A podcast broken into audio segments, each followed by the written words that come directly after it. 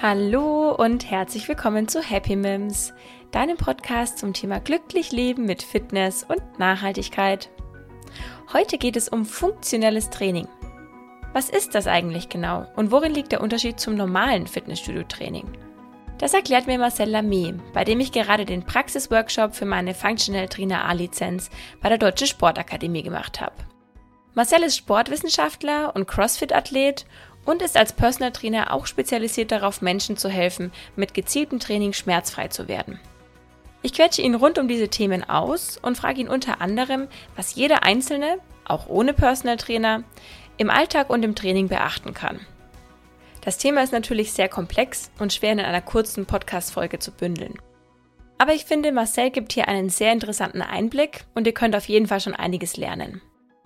Wenn ihr mehr erfahren wollt, schreibt mich gerne an, dann kann ich euch Literaturtipps geben oder mehr zur Fortbildung zum Functional Trainer bei der Deutschen Sportakademie erzählen. Aber jetzt erstmal ganz viel Spaß beim Zuhören. Glücklich leben mit Fitness und Nachhaltigkeit.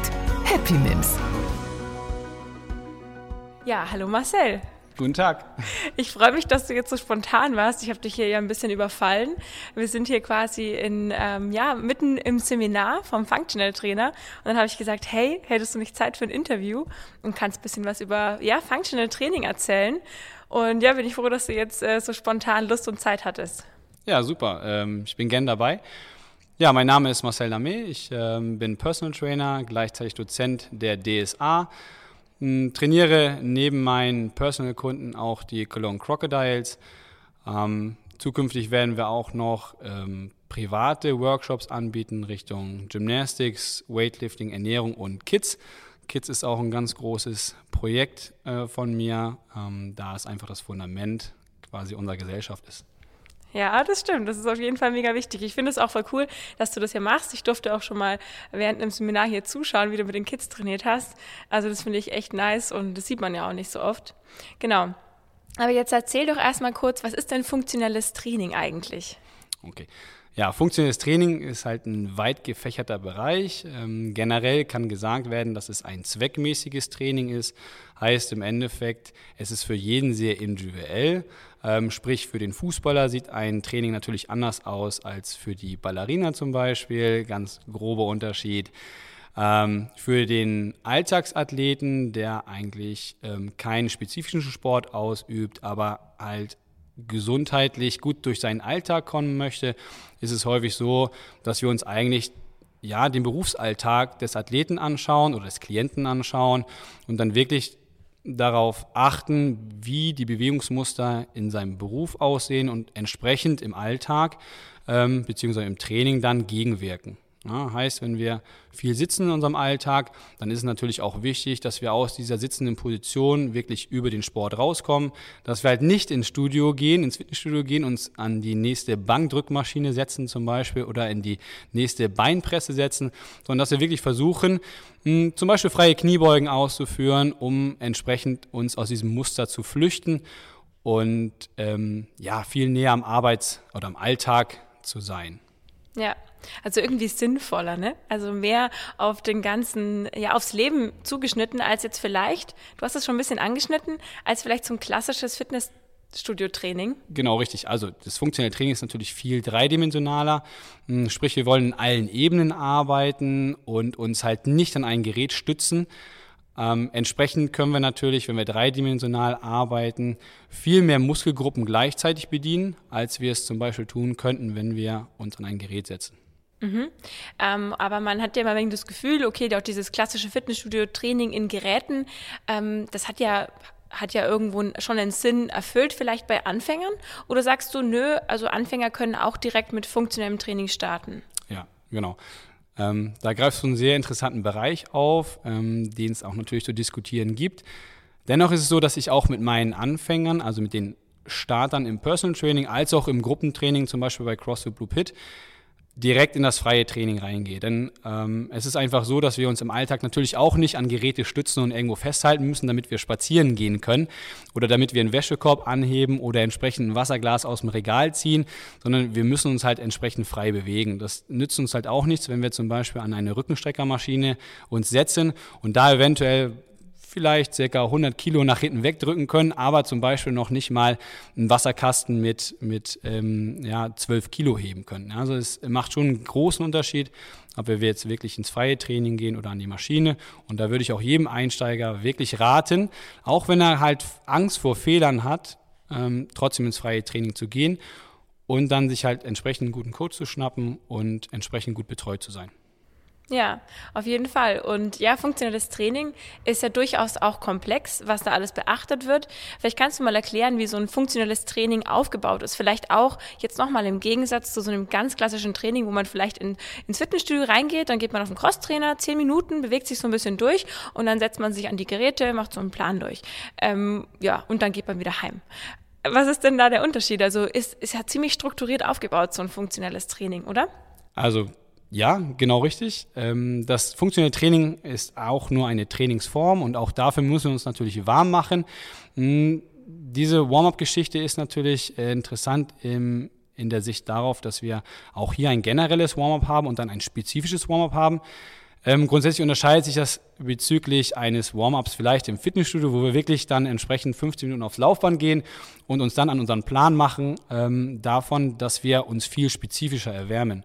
Das heißt, wenn wir ein Trainingsziel haben, also quasi das Integrationsmuster oder ein, ein, ein Workout, wo wir zum Beispiel Kreuzheben machen wollen, dann sollte auch das Warm-up halt entsprechend auf das Kreuzheben ähm, spezifisch ausgelegt sein. Sprich, es macht halt keinen Sinn, wenn wir vor einem Deadlift-Workout oder vor einem Kraftteil, wo wir Deadlifts machen, zum Beispiel laufen gehen, weil das Laufen unspezifisch fürs Kreuzheben ist. Natürlich könnten wir es machen für das ähm, generelle Warm-up, um einfach die Herzfrequenz hoch zu jagen, ja, und entsprechend die Körperkerntemperatur zu erhöhen.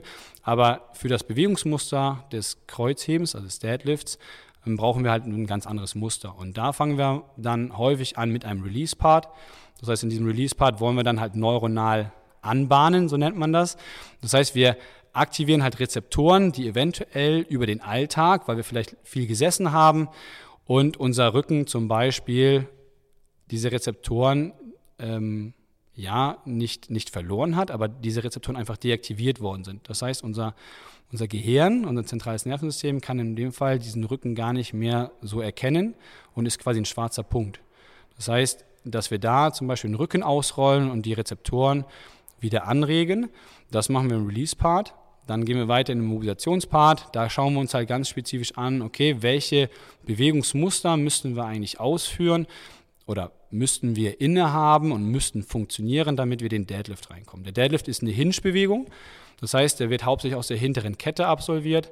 Heißt im Endeffekt Hamstrings, Gesäßmuskulatur, Rückenstrecke, also rekte Spine, die müssen dann schon funktionieren und entsprechend müssen wir halt in den Hamstrings eine bestimmte muskuläre Länge haben, damit wir auch sauber deadliften können.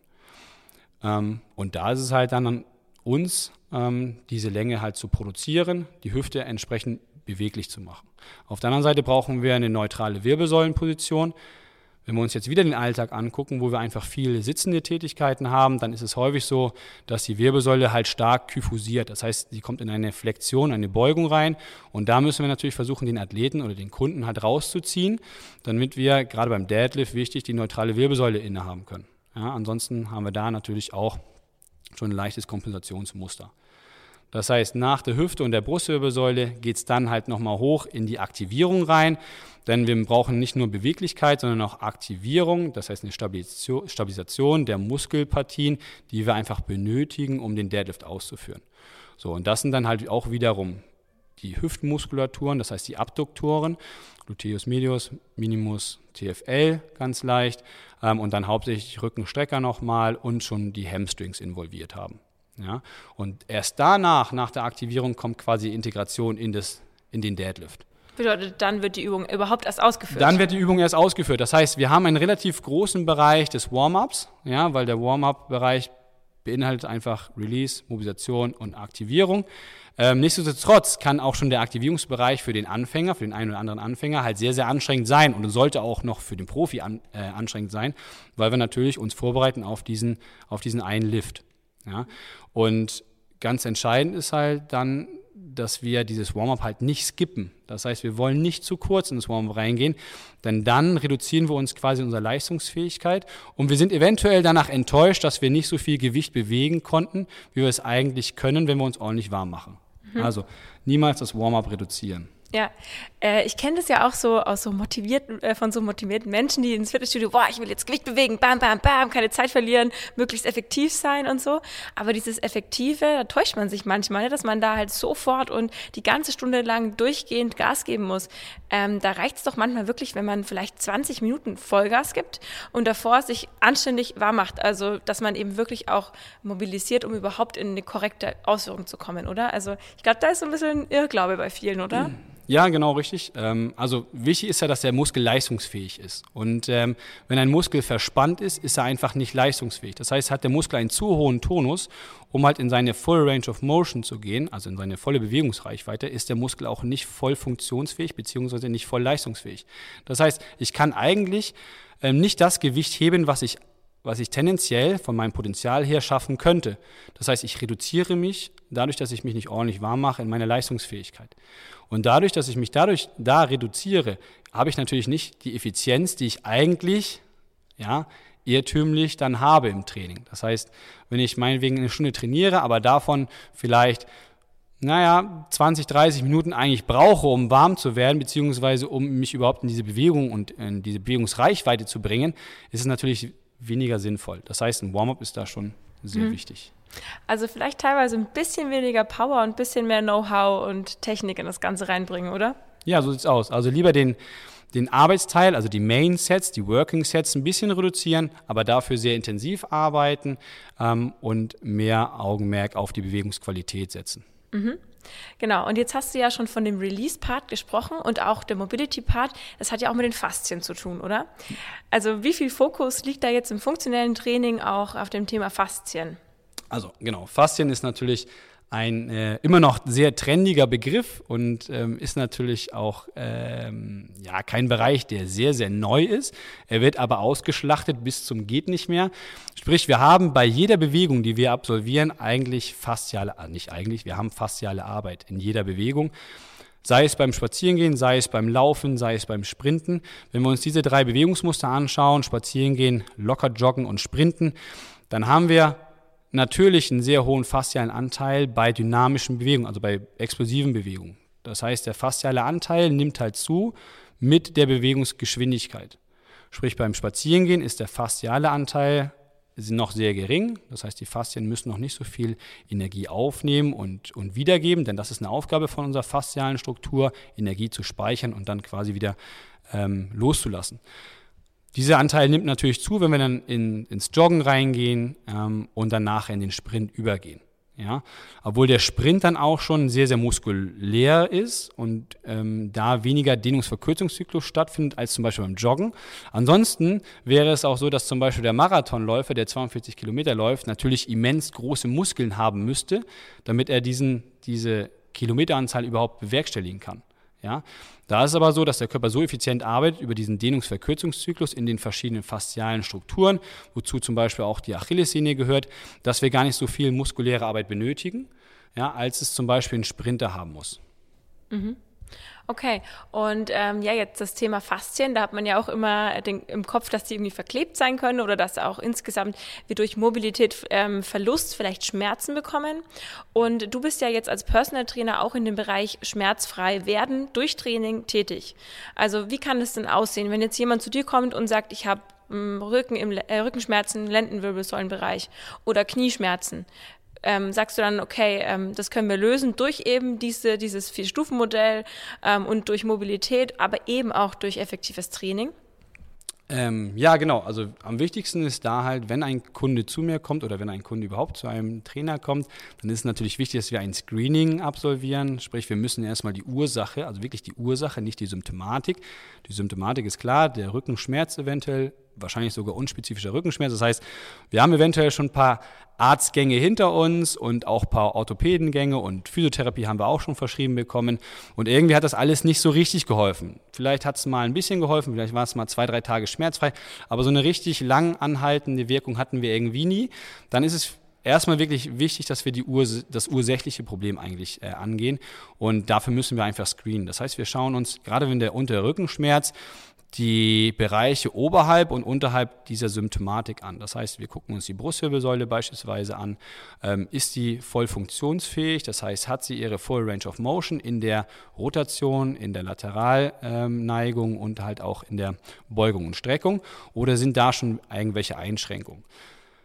Wenn da Einschränkungen sind, ja, dann kann man sich so vorstellen wie ein Mitarbeiter, der seine Arbeit niederlegt und die Arbeit einfach einem anderen Mitarbeiter überschreibt, ohne dass dieser Mitarbeiter für diesen Bereich zuständig ist. Das heißt, dieser Mitarbeiter, der die Aufgaben übernimmt, wird ganz schnell überfordert sein und wird im Endeffekt dann sagen, okay, ich kapituliere hier, ich höre auf und das ist dann der Zeitpunkt, wo der Körper einen Schmerz ausstrahlt. Im Gegensatz da zu, gucken wir uns auch nochmal die Hüfte an, das heißt den darunterliegenden Bereich an. Ähm, wie sieht es mit der Hüfte aus? Die Hüfte sollte ja normal ein, ein sehr mobiler Bereich sein, ähm, durch das Kuhgelenk natürlich auch in allen Freiheitsgraden. Und wenn da Bewegungseinschränkungen in der Flexion, Extension, Innen- und Außenrotation oder Ab- und Adduktion sind, dann müssen wir da natürlich auch tätig werden. Denn das ist meistens das hauptsächliche Problem, dass wir irgendwo in den über- oder untergeordneten Bereichen einfach Defizite in der Funktionalität haben. Ja? Und ähm, da ist auch der erste Ansatzpunkt. Das heißt, diese Position versucht man dann wieder herzustellen in ihrer kompletten Range of Motion. Mhm. Das heißt, du schaust dir erstmal an, was könnte es sein. Also du screenst, du stellst den Menschen hin, lässt ihn bestimmte Bewegungen machen, dann guckst du, okay, das könnte, ne? du urteilst ja auch nicht direkt und sagst, wie zum Beispiel manchmal der Arzt, ah, das ist es. Ja, richtig. Sondern du schaust dir an, okay, das könnte es sein. Und dann probierst du quasi das zu mobilisieren und dann durch Übungen jemanden aus dieser, ähm, aus dieser Problematik rauszukriegen langfristig. Genau, also es muss natürlich auch nicht unbedingt immer ein Beweglichkeitsproblem sein, sondern eventuell ist es sogar ein Kraftproblem mhm. oder es ist beides. Mhm. Ähm, dann ist es halt ganz wichtig, dass wir entsprechend über das Vier-Stufen-Modell, ähm, in dem Fall Release, Mobilisation, Aktivierung und Integration, den richtigen Weg gehen. Ja, das heißt, äh, eine reine Bewegungsanalyse reicht wahrscheinlich nicht aus, sondern wir müssen halt auch schauen, okay, Muskelfunktionsdiagnostik vielleicht ganz kurz mal, ähm, um zu sehen, okay, welche Muskeln arbeiten überhaupt richtig und welche Muskeln sind irgendwie nicht in der Lage, ihre eigentliche Funktion oder ihrer eigentlichen Funktion, ihrer Tätigkeit nachzugehen. Und da ist dann die Frage, okay, ist es wirklich Beweglichkeit oder ist es doch die Kraft? Und entsprechend diese Screenings werden wir dann halt dieses Vier-Stufen-Modell anwenden. Mhm. Alles klar. Und du hast jetzt vorhin schon mal so gesagt, dass zum Beispiel der untere Rücken, wenn der jetzt wehtut, dann ist der vielleicht gar nicht das Problem oder meistens gar nicht das Problem. Ja? Sonst würde man ja sagen, oh, das Lustige immer, oh, ich muss mich mal wieder einrenken lassen im unteren Rücken, irgendwie, da zwickt was. Ja, ja so. Oder, ähm, keine Ahnung, mir tut es in der Schulter weh, also meine Schulter ist kaputt. Aber du hast ja jetzt schon mal angedeutet, dass es meistens darüber oder darunter Probleme gibt. Und da gibt es ja auch diesen bestimmten Ansatz. Vielleicht kannst du das nochmal erklären, wie die Gelenke so ja. zusammenhängen. Genau, also das, was du meinst, ist der Joint-by-Joint-Ansatz ähm, von Michael Boyle, also Physiotherapeut aus, aus Amerika. Ähm, die haben sich halt rein theoretisch vorgestellt, okay, wir haben Gelenke, die sind eher mobil und Gelenke, die sollten eher stabil sein. Und entsprechend dieses Musters bauen sich halt unsere Gelenke im Körper auch auf. Das heißt, wenn wir jetzt unten zum Beispiel anfangen, wir haben das untere Sprunggelenk, das sollte eher stabil sein. Ähm, darüber liegt das obere Sprunggelenk, das sollte eher mobil sein und so weiter. Das heißt, das Knie wieder stabil, die Hüfte mobil, LWS. Jetzt kommen wir zu dem Punkt, LWS sollte in dem Fall sehr stabil sein. Heißt, wenn ein Klient oder wenn ihr Probleme habt im unteren Rücken, dann ist es halt super wichtig, dass wir nicht versuchen, in diesem unteren Bereich auf einmal Bewegung zu produzieren, nur wir spüren, dass da unten irgendwie so ähnlich sitzt wie so ein Block oder wie, ein, wie eine richtige starke Blockade oder wenn ähm, der Physio oder Orthopäde sagt, okay, da ist was ausgerenkt, denn was passiert denn, wenn Wirbel ausrenken? Ja, dann haben wir ein Problem mit unseren Nerven. Ja, das heißt, wir sind ganz kurz oder die Nervenbahnen sind quasi durchtrennt. Also das geht irgendwie, also rein mechanisch gar nicht, dass wir unten im LWS-Bereich ausrenken. Das Einzige, was passieren kann, ist halt, dass sich Wirbelkörper ganz leicht verdrehen, weil wir entsprechend auf der einen Seite des Rückenstreckers oder der Multifidi, also der kleinen Rückenmuskeln, vielleicht ein bisschen zu viel Spannung haben und diese Spannung halt ähm, über die Dornfortsätze, da wo die Muskeln quasi ansetzen, Quer- und Dornfortsätze, zu viel Spannung ausübt und den Wirbelkörper leicht verdreht. Das ist alles. Ja, also ausrenken kann das schon mal nichts, das ist schon mal gut. Ähm, und dann ist es halt so, dass wir da versuchen natürlich ähm, die die Problematik halt zu beseitigen, aber nicht in der Form, dass wir auf einmal dort Bewegung generieren, sondern eher schauen, okay, wie sieht es in der BWS aus? Ist die BWS, die eigentlich mobil sein sollte, ist sie so mobil, wie sie scheint? Oder ist da halt wirklich dann eine Bewegungseinschränkung da? Also die Brustwirbelsäule in dem Fall. Zum Beispiel. Genau. Was ja oftmals vielleicht nicht der Fall ist, dass sie mobil ist, weil wir am ja. PC immer nur nach vorne gerichtet Exakt. oder im Leben nach vorne gerichtet sind ja. ne? und uns wenig wahrscheinlich in der Brustwirbelsäule drehen oder ja. insgesamt unsere Wirbelsäule viel zu wenig wahrscheinlich bewegen im Alltag. Ne? Exakt. Also ähm, der häufige Rat ist natürlich auch, dass wir uns gerade hinstellen, gerade sitzen, alles gerade machen und auf gar keinen Fall rund werden. Und ähm, ein Tipp ist halt der, dass ihr versuchen solltet, euch maximal viel zu bewegen. Das heißt, häufig die Position zu verändern, sei es mal in der gestreckten Wirbelsäulenposition zu sitzen, sei es mal in der aufgerichteten Beckenposition zu sitzen, aber auch mal das Becken abkippen, das heißt mal auf den Sitzbeinhöckern sitzen, mal auf dem Gesäßmuskel selbst auf dem Gluteus Maximus zu sitzen, dass wir da möglichst viel Bewegung einfach in die Wirbelsäule reinbringen. Das hilft halt schon ähm, in Bezug darauf, dass wir dazu steif werden in dem Bereich. Und auf der anderen Seite ist es natürlich so, wenn wir uns vorstellen, dass wir viel sitzen, dann ist natürlich auch die vordere Linie. Jetzt kommen wir wieder zu den faszialen Zügen. Wenn wir sprechen da dann von der Frontallinie oder Frontal Line, ähm, dann sind wir auch schon in der Bauchmuskulatur irgendwo drin. Das heißt in der bauchfaszialen Struktur, also so gesagt in der sternosymphysealen Länge. Ja, und ähm, wenn wir dann vorne rum zu kurz werden, dann haben wir zwar einen relativ hohen Tonus in der Bauchmuskulatur zum Beispiel, ähm, aber dieser hohe Tonus der ist halt so hoch, dass er uns leicht zusammenzieht. Heißt nicht, dass wir stabil sind im Rumpf. Und das ist das andere. Das heißt, wenn wir Rückenschmerzen haben, dann kann es auch sein, dass wir beweglich genug sind, aber eventuell zu beweglich. Das heißt, uns fehlt, oder nein, zu beweglich können wir nicht sein, aber uns fehlt in gewisser Maße ein Stück Stabilität in der richtigen Zeit. Ja, das heißt, wenn wir uns bewegen, dass dann der Rumpf quasi die Wirbelsäule neutral hält und nicht zu viel Bewegung zulässt, wenn sie sich nicht zulassen soll. Ja, wenn wir jetzt uns zum Beispiel anschauen, wir gehen ins Training rein, hm, ich gehe ins Motivationstraining rein, dann möchte ich natürlich maximal viel Bewegung haben. Wenn ich dann aber wiederum in eine Aktivierungsphase gehe oder zum Beispiel, wenn wir beim Kreuzheben bleiben, beim Deadlift, dann möchte ich natürlich auch, dass der Rumpf sehr fix ist, also sehr stabil ist. Und wenn dann aber der Körper Bewegung zulässt, da wo er sie nicht zulassen soll, dann generieren wir natürlich auch nochmal äh, ein Kompensationsmuster und dann kann es dazu führen, dass wir genau da die Probleme aufkriegen. Ja, also jetzt äh, Kreuzheben ist ja auch so, so ein Alltagsthema. Ja, ich hebe irgendwas auf.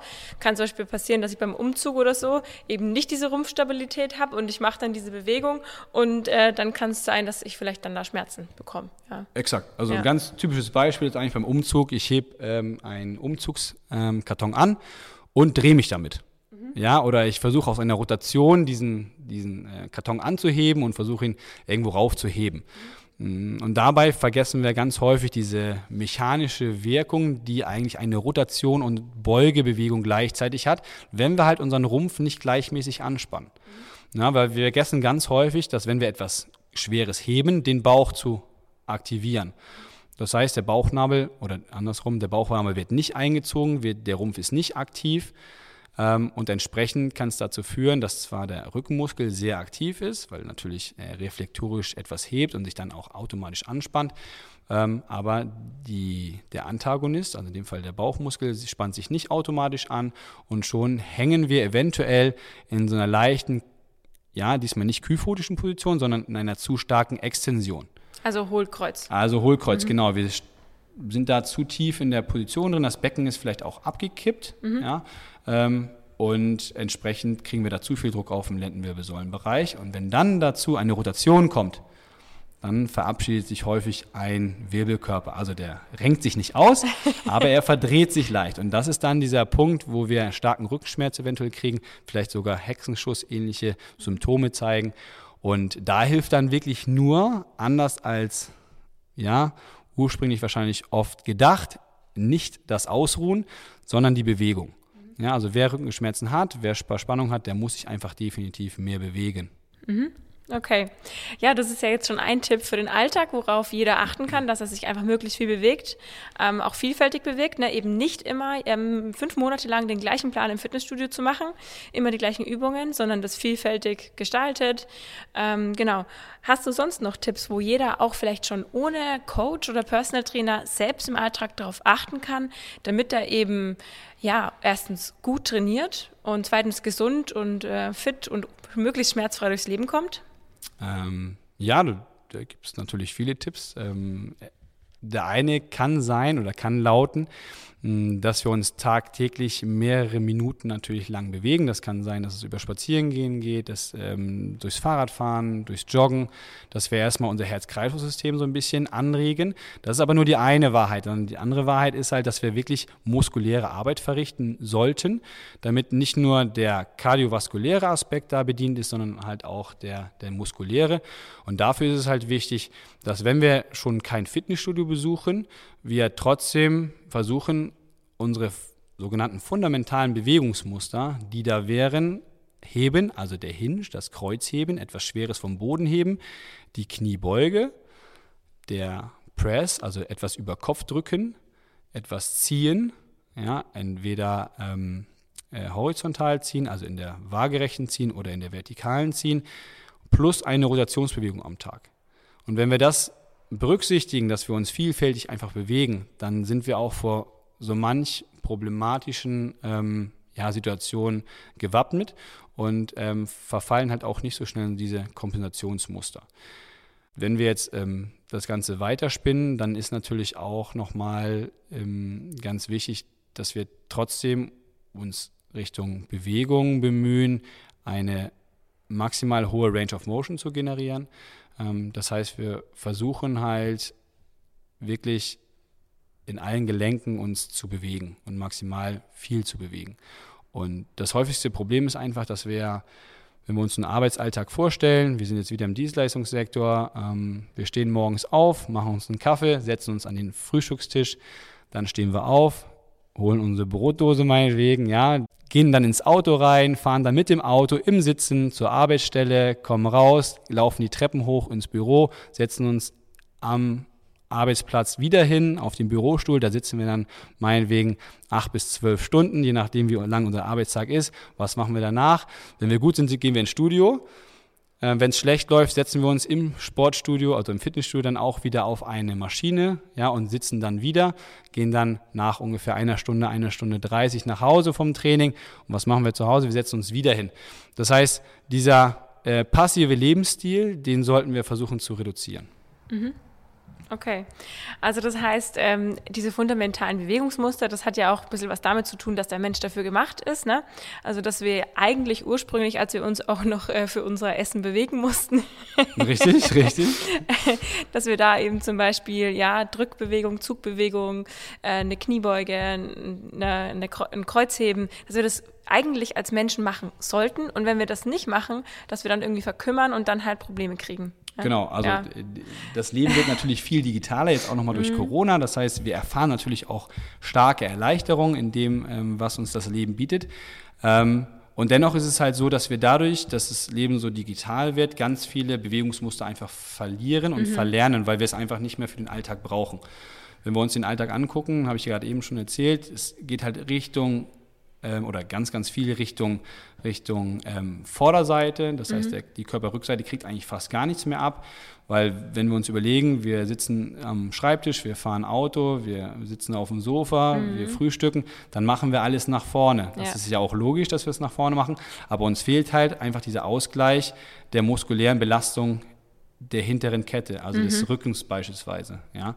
Und das gab es halt früher nicht. Wenn wir mal pauschal sagen, dass wir früher ähm, vor ja, Säbelzahntiger und ähnlichem flüchten mussten vielleicht, dann musste man vielleicht mal auf einen Baum klettern. Ja, so da wäre jetzt der Zug, also der Pull, der Pull-up in dem Fall, der Klimmzug, ähm, ja, das Movement, was uns halt vor diesem, ja, für diesen Gegenstand oder vor diesem Tier halt schützen würde.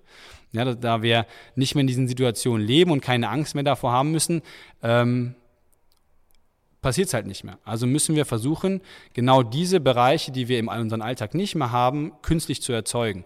Und das ist einfach ähm, eine künstlich erzeugte Belastung, wenn wir zum Beispiel klettern. Aber wir müssen wissen, wie wir sie künstlich erzeugen. Das heißt zum Beispiel klettern gehen, ähm, Bergsteigen, Ja, das heißt so, dass wir irgendwo noch diese Zugmuster oder diese Bewegungsmuster einfach innehaben und uns versuchen, dadurch künstlich quasi am Leben zu erhalten, beziehungsweise den Muskel künstlich am Leben zu erhalten. Oh Gott, ey, wir sind, also wir Menschen sind schon echt irgendwie witzig, ne? Wenn man das mal so überdenkt. Ja, naja, weil als Landwirt hat man ja irgendwie auch noch, äh, ja, seinen Milchkrug hochgehoben oder wie auch immer. Man hat den ganzen Tag was mit den Händen gemacht. Handwerker machen das ja auch immer noch. Gut, ja. Handwerker machen es ähm, oftmals ein bisschen zu einseitig, bräuchten eigentlich auch den Ausgleich, ne? weil du immer vielleicht die gleichen Bewegungen auch im Handwerk machst. Ja. Ähm, aber ja, okay. Also wenn wir weiterhin gesund und glücklich und vor allem schmerzfrei leben sollten, äh, wollen, dann sollten wir eben auch aktiv was dafür tun, ne? anstatt nur Medikamente dann Definitiv. reinzuschmeißen. Das ist auch ein, eigentlich ein ganz gutes äh, Beispiel. So Handwerker, ähm, Handwerker denken ja immer, ohne jemanden angreifen zu wollen, Handwerker denken ja immer, na Marcel, pass auf, ich, ich bewege mich genug, ich brauche jetzt hier kein extra Training. Und ähm, wenn ich mir anschaue, was ich hier über meine Baustelle schleppe, dann, dann ist es schon auch ordentlich Volumen. Das heißt, ich habe ordentlich Kilo bzw. Tonnen sogar getragen heute. Hm, aber das ist halt das große Problem auch, ja, dass wir uns zu einseitig, zu monoton bewegen. Und ich kenne ganz, ganz wenig Handwerker, die nicht irgendwo ein Wehwehchen haben. Ja, sei es am Knie, sei es am Rücken oder sei es in der Schulter. Ähm, ganz spezifisch halt ähm, Richtung, Richtung Zimmerei jetzt. Zimmerleute haben häufig Probleme im unteren Rücken. Ja, schweres Gewicht heben, ähm, natürlich auch schwere Materialien verbauen. Dann im Gegensatz dazu Tischler ähm, oder Schreiner ganz viel Richtung schulterlastigen Training, weil wir irgendwie ganz viel ähm, beispielsweise Fenster einbauen müssen, schwer tragen müssen im Schulterbereich ähm, und dann aber auch stark über Kopf arbeiten müssen. Und da die Problematik dann besteht, dass eigentlich nicht genügend Muskulatur bzw. diese Muskulatur in der Schulter zu einseitig bedient wird. Dann kommt der Fliesenleger eventuell dazu, der die ganze Zeit auf seinen Knien rumrutschen muss, ja, der auf einmal dann merkt, okay, hm, irgendwas zwickt im Knie oder zwackt in der Hüfte. Das sind so eigentlich so typische Bewegungsfehler oder Schmerzmuster, die wir in diesen verschiedenen Sektoren einfach haben. Mhm. Ja, also man muss, denke ich, immer alles ganzheitlich betrachten. Ne? Immer ähm, ja das große Ganze und da ist eben funktionelles Training auf jeden Fall ein super Ansatz. Und ja, wenn ihr jetzt noch mehr darüber erfahren wollt, dann könnt ihr natürlich auch hier ins Seminar kommen ne, zu Marcel. Sehr gerne. Ähm, bei der Deutschen Sportakademie ist das eben der Functional Trainer oder auch wenn man zum Beispiel den Personal Trainer macht, da war ich ja auch schon bei dir. Ähm, genau, ansonsten findet ihr hier das äh, Blue Pit CrossFit in Köln. Ja, genau. Frechen? Ja, in ah. Frechen, in Köln. Frechen, ja, genau, okay. genau. Ja, und äh, genau, du kannst ja nochmal sagen, wie man dich auf Instagram findet, Website und so weiter. Und äh, ja, dann danke ich dir auf jeden Fall an der Stelle schon mal, dass du so viele tolle Sachen erzählt hast hier. Okay, vielen Dank. Ich danke auch für das nette Interview, sympathische Interview. Ähm, genau, ihr, also ihr findet mich auf, auf Instagram einfach Marcel Lamé oder ähm, MLP Performance dann. Ähm, findet ihr mich ganz einfach und da könnt ihr mir auch gerne schreiben, falls ihr noch irgendwelche Fragen habt zu dem Thema Functional Training oder Beweglichkeit oder Krafttraining. Ähm, ja, bin ich gern bereit, euch die Fragen dann zu beantworten. Cool. Ja, ich schreibe es auch alles nochmal äh, in die Beschreibung rein, einfach mit Link, dann kann man da einfach draufdrücken. Genau.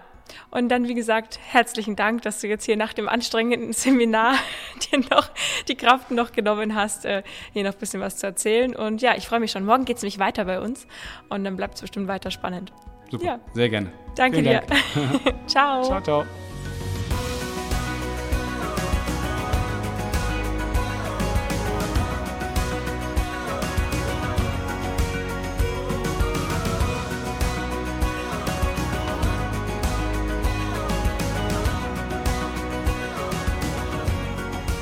Alle Podcasts jetzt auf podyou.de, deine neue Podcast-Plattform. Podyou.